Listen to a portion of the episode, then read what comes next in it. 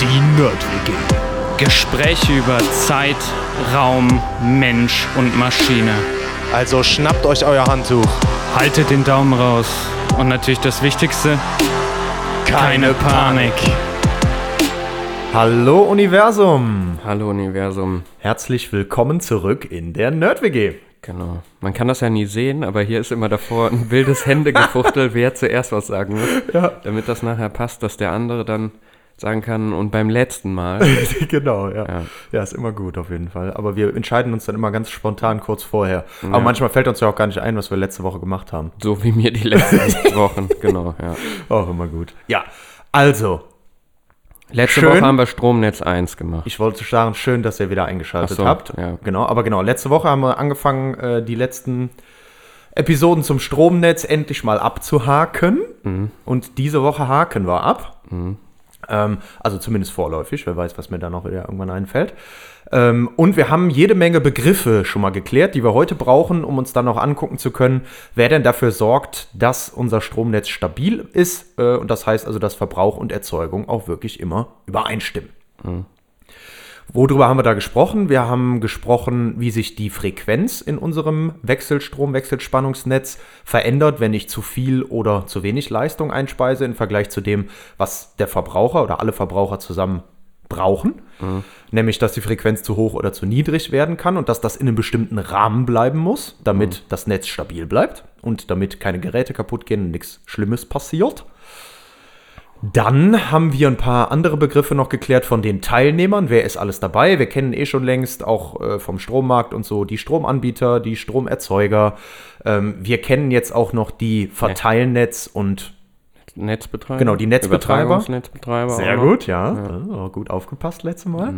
Ähm, und was wir auch schon besprochen haben, war noch die Einteilung der Verbraucher und Erzeuger in Bereiche. Ja. Kannst du dich da noch dran erinnern?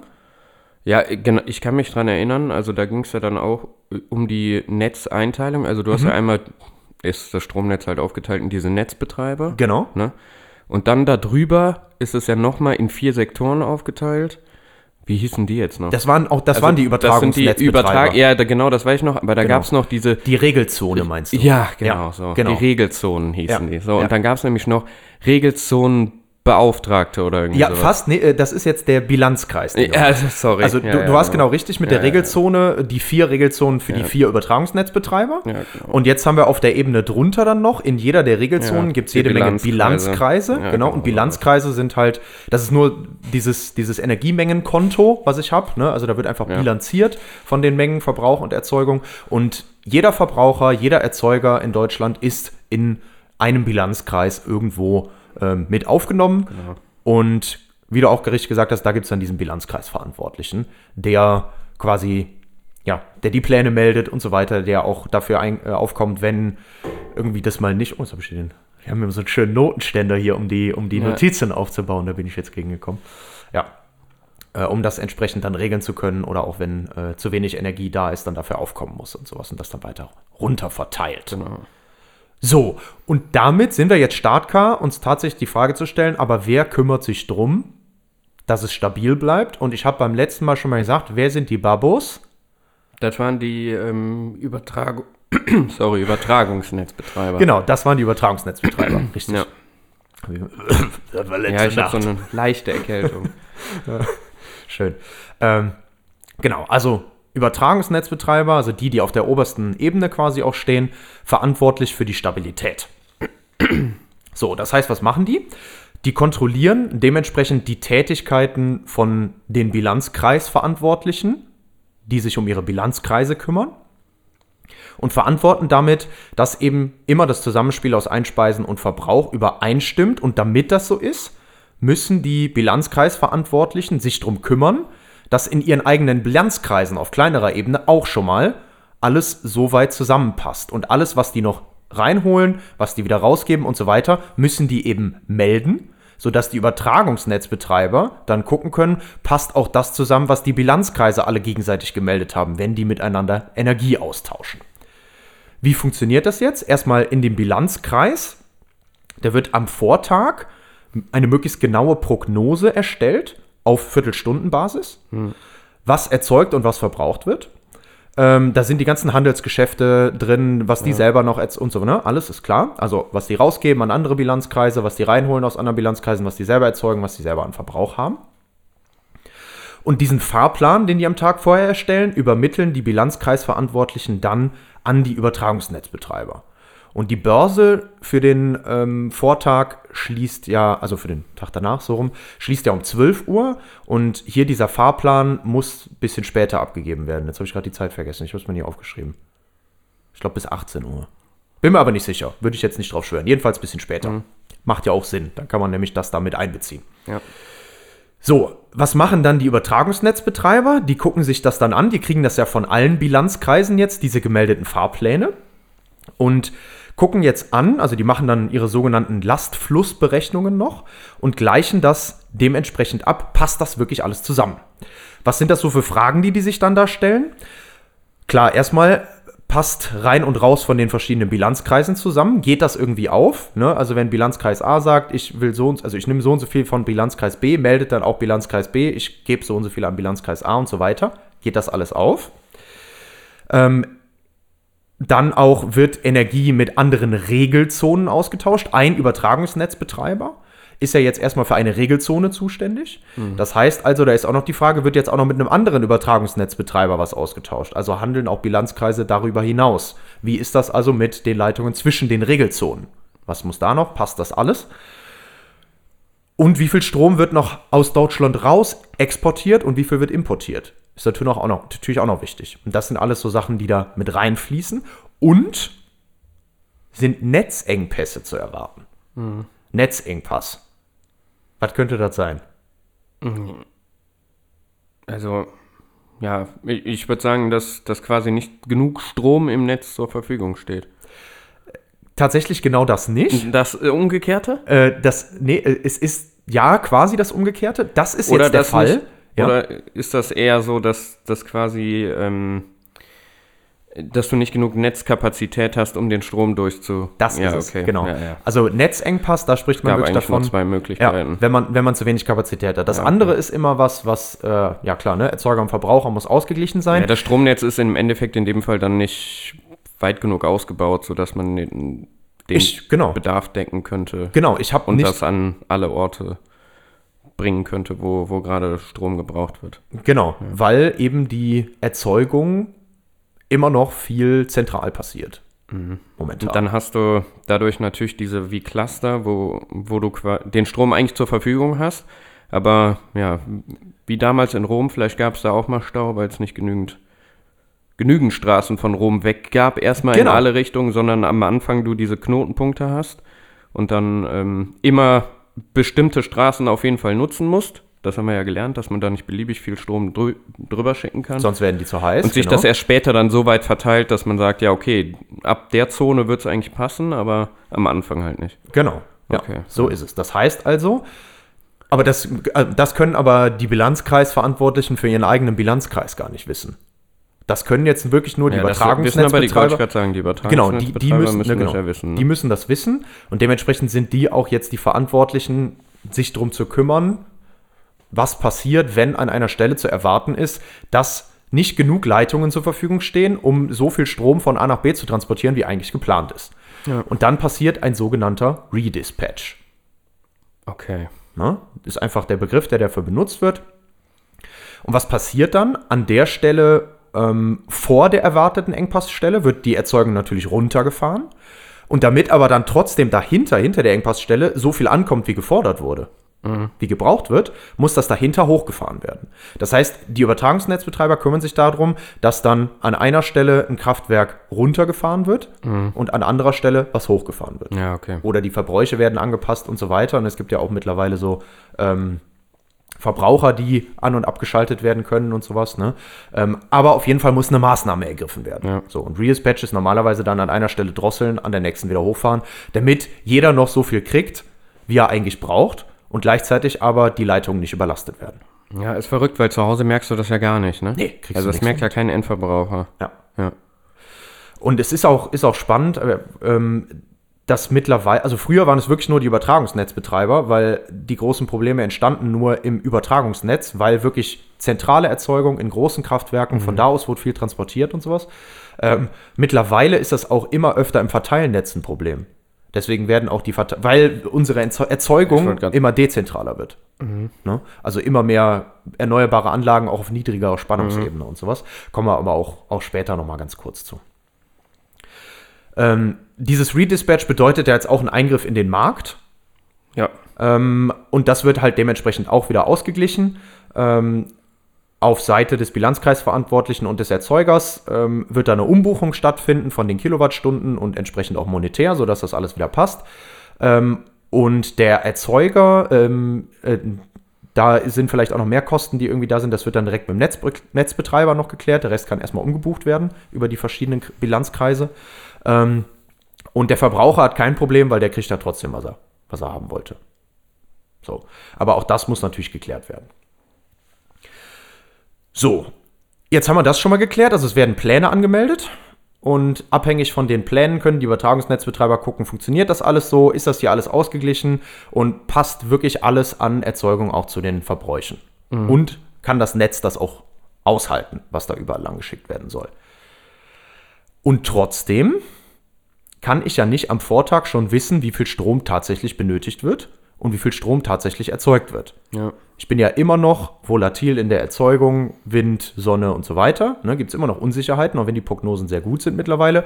Genauso im Verbrauch. Nicht jeder Verbraucher, erst ab einer bestimmten Größe, muss seinen Verbrauch wirklich genau melden. So, wie kann man da jetzt noch reagieren, damit diese spontanen Änderungen nicht zu einem Problem führen, weil ich kann es am Vortag noch nicht alles wissen. Zum einen können diese Fahrpläne bei sogenannten signifikanten Veränderungen ähm, im Nachhinein noch aktualisiert werden. Das heißt einfach nur, dass die bis kurz vor der betreffenden Viertelstunde äh, tatsächlich auch nochmal abgeändert werden können. Deswegen funktioniert das auch mit dem Intraday-Markt. Ja, okay. Ne? Der Intraday-Markt geht ja auch bis kurz vor die Viertelstunde, bis fünf Minuten vorher, kannst du da noch Geschäfte tätigen. Und das machen die Bilanzkreisverantwortlichen dann auch, um ihren Bilanzkreis auch spontan noch auszugleichen, wenn sie jetzt sehen, wow, meine PV-Anlage macht aber doch weniger, als ich gedacht hatte. Ich kaufe mal schnell noch was dazu, weil sonst wird es teuer. Ja.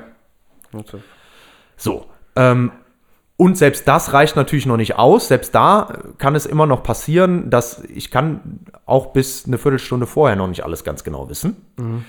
Und auch dann, oder vielleicht konnte ich nicht mehr reagieren oder so, weil ich am Intraday-Markt nichts mehr gekriegt habe oder wie auch immer das aussieht, auch wenn ich das eigentlich wollte. Ja, und was passiert dann? Dann kommen wieder die Übertragungsnetzbetreiber und bieten die sogenannte Regelreserve. okay. Regelreserve.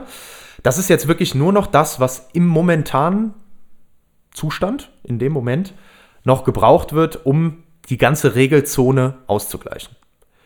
Na, das heißt also, Bilanzkreise und so hatten was gemeldet, es weicht aber so ein bisschen noch von dem ab, was eigentlich der Verbrauch tatsächlich jetzt darstellt und was auch wirklich dann erzeugt wird und so. Und das muss dann wirklich quasi instantan bereitgestellt werden, damit eben die Frequenz nicht zu weit abfällt oder zu weit ansteigt. Wo kommt diese Regelreserve jetzt her? Da gibt es drei Mechanismen. Sind das extra Kraftwerke oder? Ähm, du, du kannst Regelreserve anmelden. Okay. Ähm, das heißt also, du sagst, du bist für diesen Zeitraum bereit, so und so viel Regelreserve bereitzustellen in Stufe Ah, 1, okay, 2 oder mhm. 3 Als Stromerzeuger. als Erzeuger. Ja. Genau. Ähm, obwohl, das müsste ich nochmal nachgucken, das würde mich auch mal interessieren. Vielleicht geht das sogar auch andersrum als Verbraucher. Ich kenne es nur mit Erzeugern, ich weiß Ja. nicht genau. Ja. Ähm, kann ich gerne nochmal nachgucken. Oder wenn das jemand von, von euch weiß, liebe Hörerinnen, liebe Hörer, Ja, bitte gebt uns meldet. gerne Bescheid. Ja. Ne? Wir äh, arbeiten uns ja auch nur immer in unsere Themen ein. Ne? ja, genau. Schön, ja. Genau, also Regelreserve, das ist jetzt also wirklich dann ähm, das Defizit über die ganze Regelzone. Ja. Ne? Also von allen Bilanzkreisen zusammen, was ist da wirklich, was noch übrig bleibt. Und diese drei Stufen sind, es gibt die Primärregelreserve, die muss innerhalb von 30 Sekunden nach Anforderung vollständig bereitgestellt werden. Das heißt, da muss ich wirklich richtig schnell hochgefahren Ja, das haben, ist- das das direkt krass. bereitstellen. Ja. Aber es ist halt nötig, ne? Ja, ja, Sonst ja. fällt die Sonst- Frequenz Ja, ich oder steigt. Ne? Also in dem Fall Fall. Ähm, Dann gibt es noch die Sekundärregelreserve, die muss dann innerhalb von fünf Minuten komplett bereitstehen. Und die Minutenreserve, die muss dann innerhalb von einer Viertelstunde bereitstehen. Jetzt kannst du dir das vorstellen, ähm, innerhalb von 30 Sekunden kann ich was aus einem Speicher bereitstellen, vielleicht, wenn der, wenn der sehr schnell reagieren kann, aus einer großen Batterie oder sowas.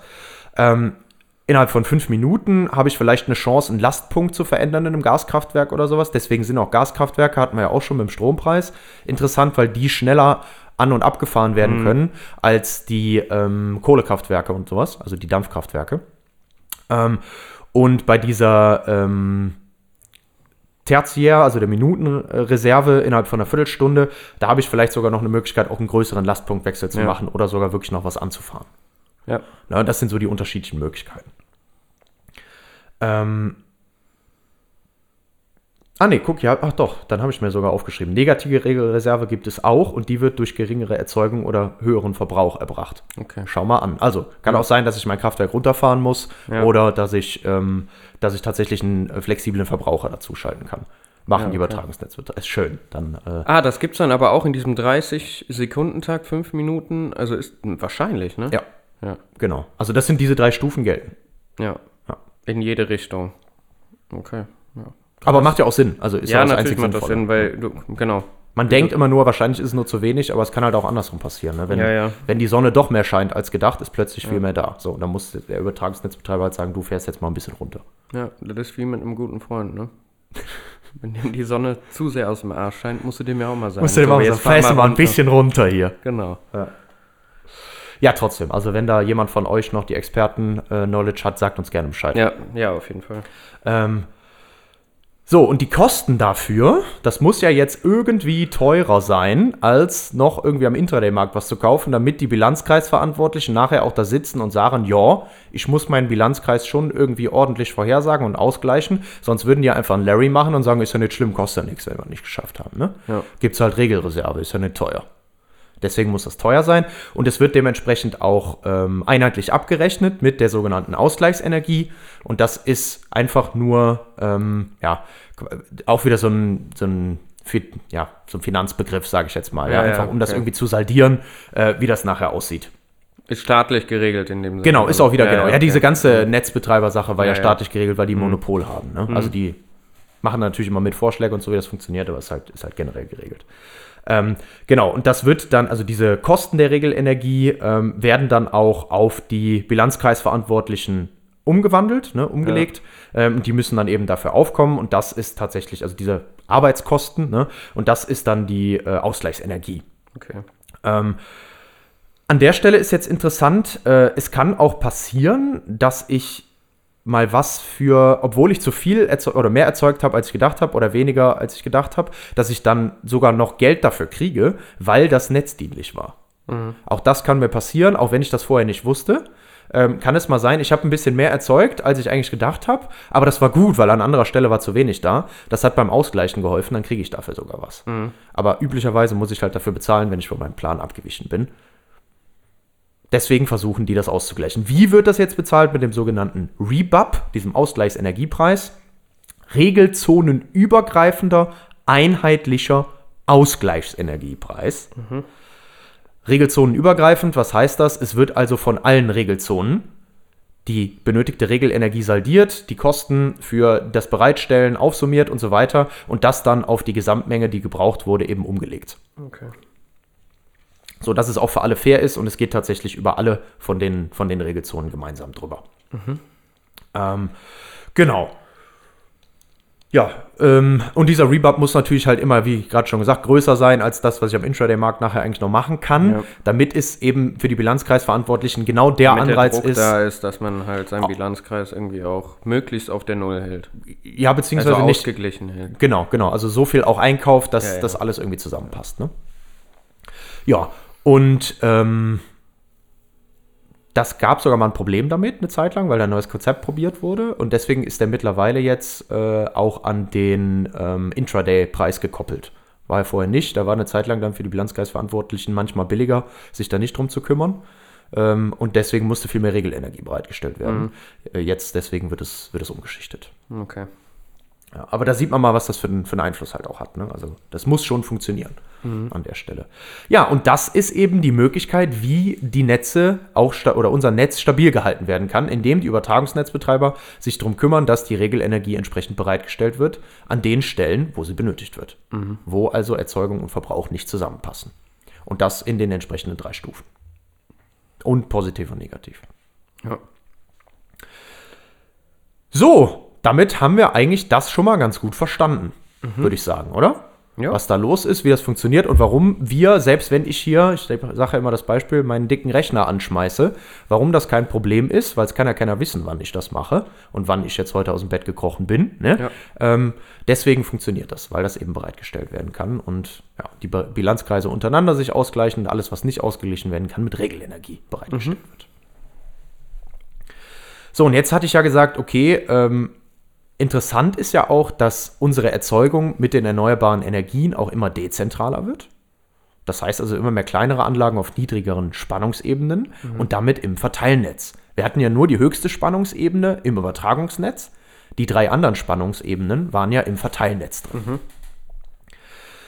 Jetzt ist es so, die Atomkraftwerke, die großen, die Kohlekraftwerke und so, die speisen eben ins Übertragungsnetz ein und die können dann auch dementsprechend von den Übertragungsnetzbetreibern gedrosselt hochgefahren werden und so weiter, damit das funktioniert.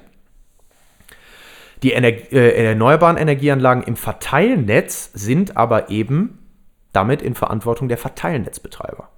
Früher war das nicht so wichtig, heute ist es wichtig und deswegen gibt es auch mittlerweile einen neuen Redispatch, der heißt Redispatch 2.0, wo auch die Verteilnetzbetreiber viel stärker inbegriffen sind.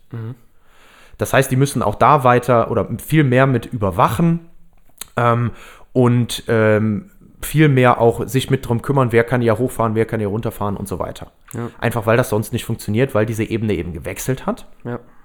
Und, was auch dazu gekommen ist, gesetzlich verpflichtet, auch kleine Erzeugungsanlagen sind zur Fernsteuerbarkeit durch die, ihren entsprechenden Netzbetreiber verpflichtet. Oder durch ihren Vermarkter, je nachdem, der dann über den Netzbetreiber. Das heißt also, es muss immer eine Möglichkeit geben, von außen sagen zu können, du wirst jetzt automatisch runter oder hochgefahren. Früher mussten kleine Anlagen sowas gar nicht haben, sondern eben nur die großen Kraftwerke.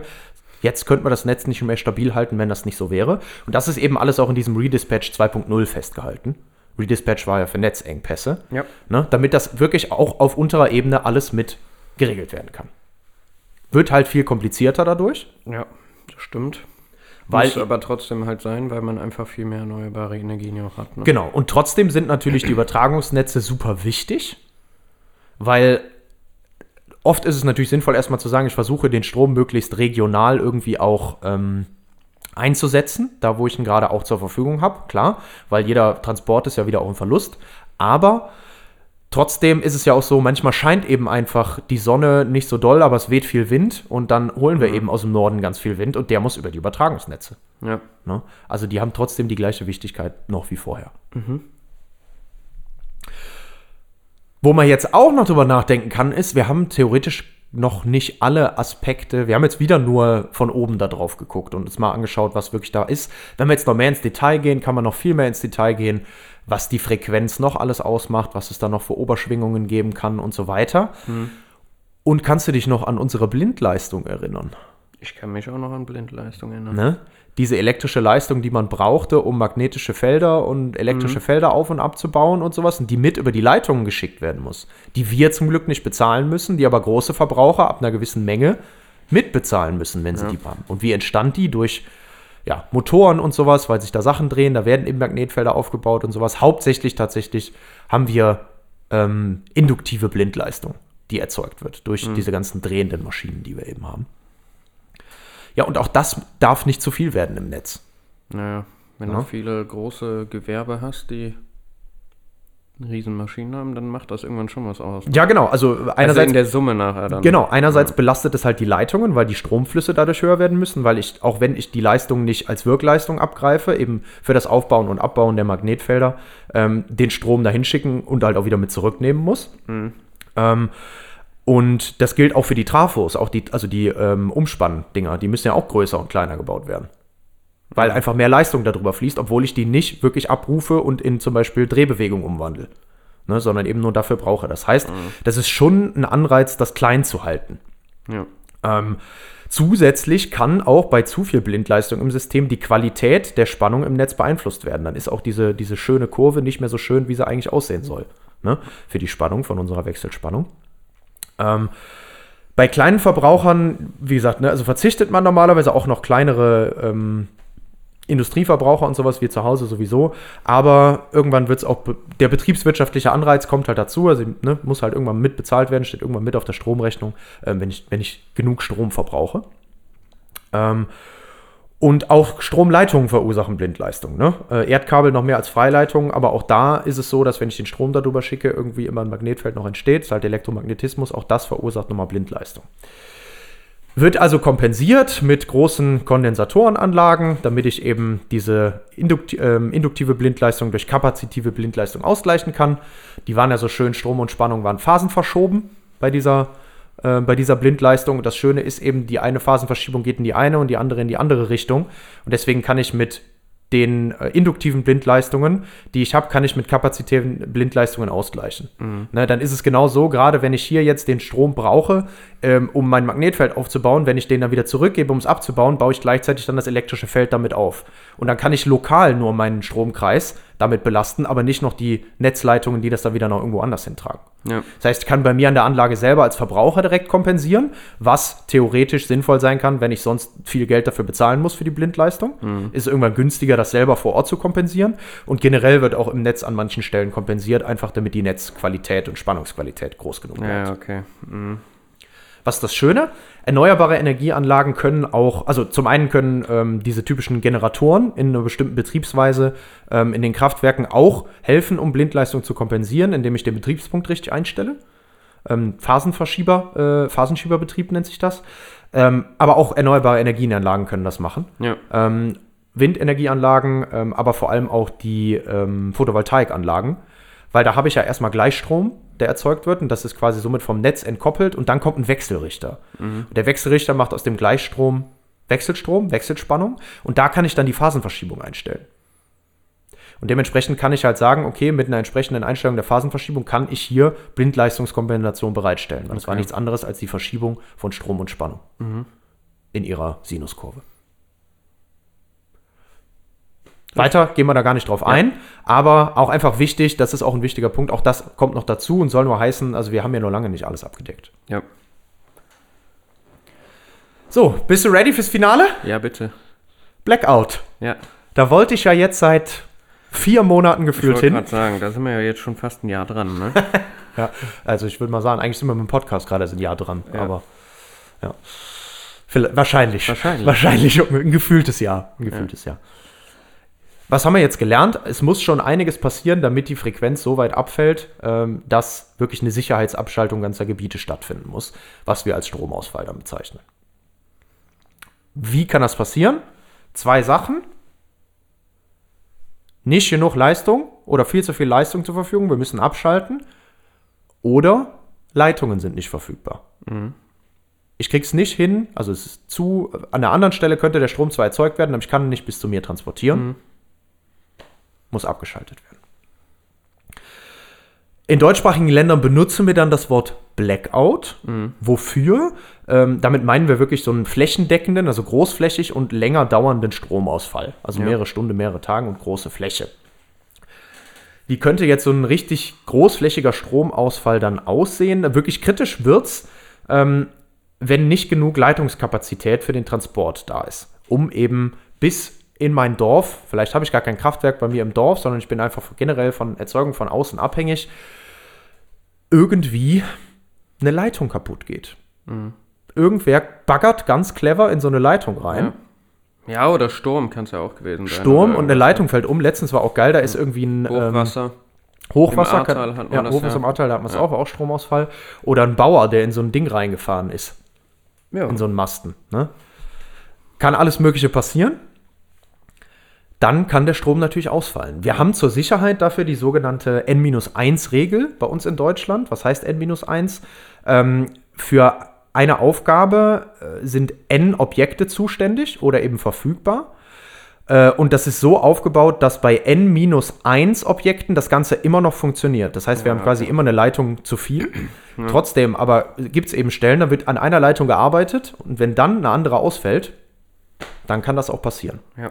Und das ist auch wirklich das, was, was das Kritischste eigentlich ist, dass eben die Leitungskapazität nicht gegeben ist. Der Strom kann gar nicht bis zu mir transportiert werden. Damit aber wirklich in ganz Deutschland das Netz zusammenbricht, muss schon einiges passieren. Es ist also so lokale Stromausfälle gibt es auch. Die Ja. dauern meistens nicht lange, aber das gibt es, genau aus solchen Gründen, wie Ja. du gerade gesagt hast. Aber so in ganz Deutschland, das ist schon eher unwahrscheinlich. Ähm, wir haben halt einfach ein sehr schnelles und sicheres System mittlerweile. Deutschland steht auch fast ganz oben auf der Liste mit den wenigsten Stromausfällen. Zusätzlich haben wir ja auch unser Gesamtsystem Europa. Wir sind ja gekoppelt mit anderen Ländern. Für Notfall können wir auch immer noch aus anderen Ländern uns was reinholen. Ähm, und wir können natürlich auch dann Teile vom Stromnetz abkoppeln, wo dann eben gerade nicht genug Strom bereitgestellt werden kann oder zu viel Strom gerade produziert, wo eben die Frequenz ähm, aus den Bahnen gerät, um den Rest des Netzes stabil zu halten. Ja. Auch das geht und auch das wird gemacht.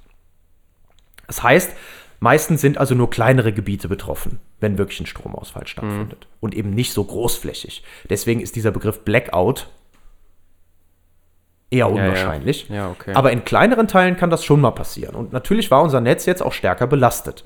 Dadurch, Ja, ich habe gerade noch nachgedacht. Also diese Hochwasserkatastrophe da im Ahrtal, ich meine, das war schon.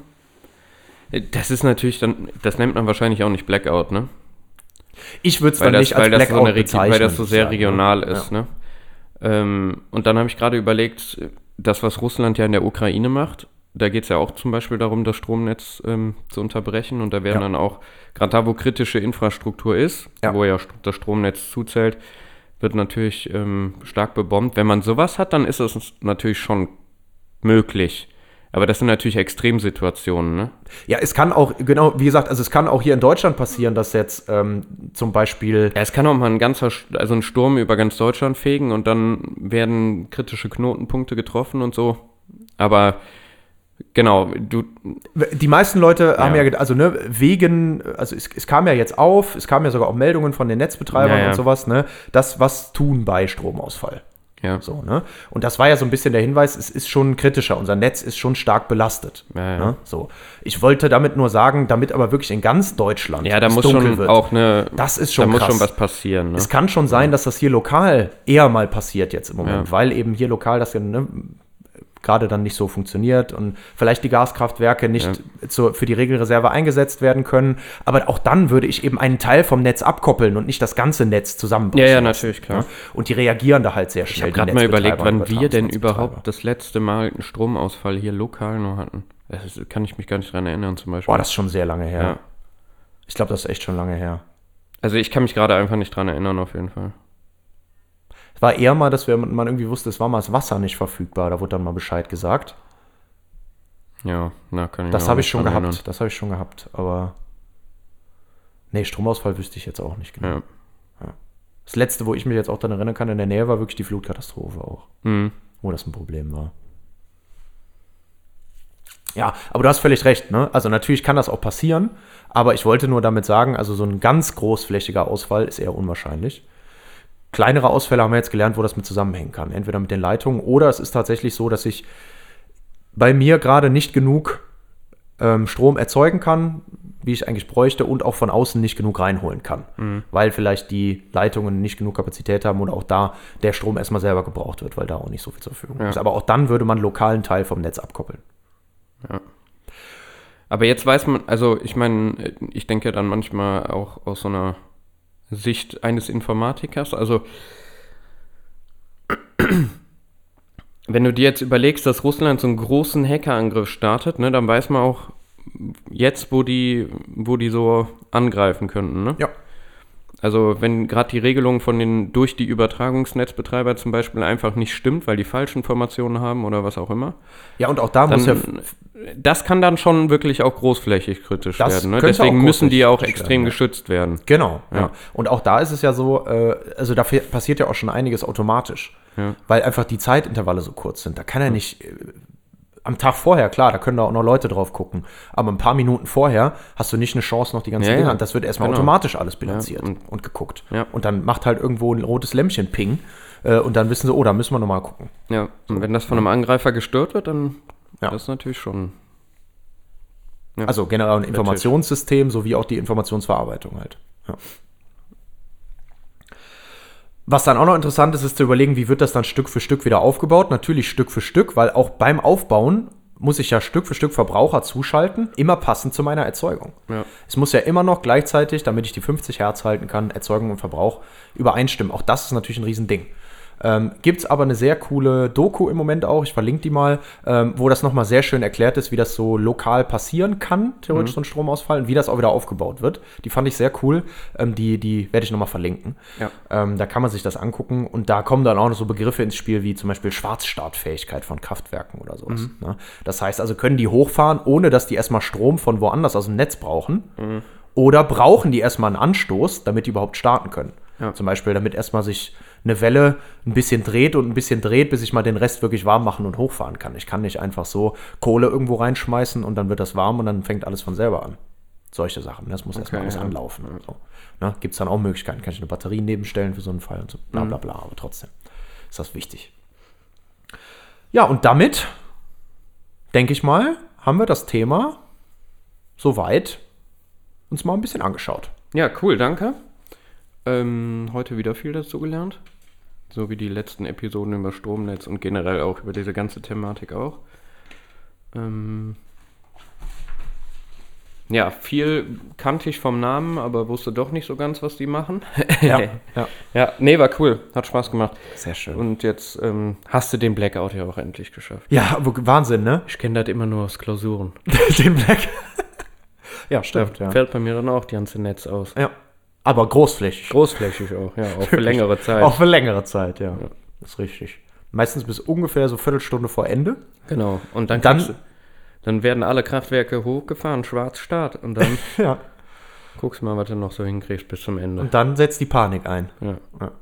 Ja, Und dann bist du leistungsfähig. Ne? Ja, und dann. Von einer ja. Viertelstunde eine Klausur gelöst. ja. Dann ist die Hirnfrequenz aber wieder on top, du. Ja. Danach zitternd. Ich muss noch meinen Namen auf jedes Blatt schreiben. Matrikelnummer auch oder ist das egal? Jetzt habe ich meinen Stempel vergessen. Wir hatten echt so Leute, die einen Stempel hatten für ihren Namen und Matrikelnummer. Echt? Ja. Damit die das schneller machen können. Geht ja sonst von der Bearbeitungszeit ab. Ja, ja auch lustig. Aber das stimmt, das war echt immer gut. Ja. Stifte fallen, auch da in der vierten Reihe. Ja, ja, genau. Die eine Aufgabe schaffe ich. genau, ja, schon noch das Ergebnis hinschreiben. Schön. Ja, ist ja wieder Klausurphase im Moment. Ja, ist ja jetzt fast vorbei, oder? Ist fast vorbei. Ja. Ja, fast geschafft. Bischle noch. Danach bisschen, ist auch wieder Blackout Bischle bei noch den bis in Studenten. März rein und dann ist ein anderer Blackout bei den, Ja, bei den genau. Studis. Dann haben die irgendwie anderthalb Monate Blackout. Ja, wäre ja schön, wenn man so lange frei hätte dann. Ja. Naja. Naja, zum Naja. Thema Blackout habe ich auch noch was. Ja. Abschalten. Abschalten. Ja, schön. Sehr gut.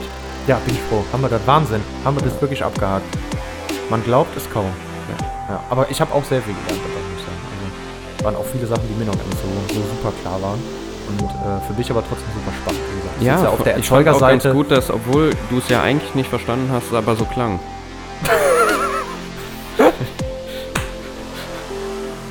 Ja, ist doch gut, oder? Ja. Ja, dafür haben wir ja den Podcast. Ne? Lirum, Larum, Löffelstiel. Wer nix kann, der redet viel. Ja. Ne? Das ist ja mein Motto. Auch auf der Arbeit, ne? ja, deswegen sind deine Episoden noch immer so lang. Richtig. Deswegen sind meine Episoden auch ein bisschen länger als deine. Ja, gut.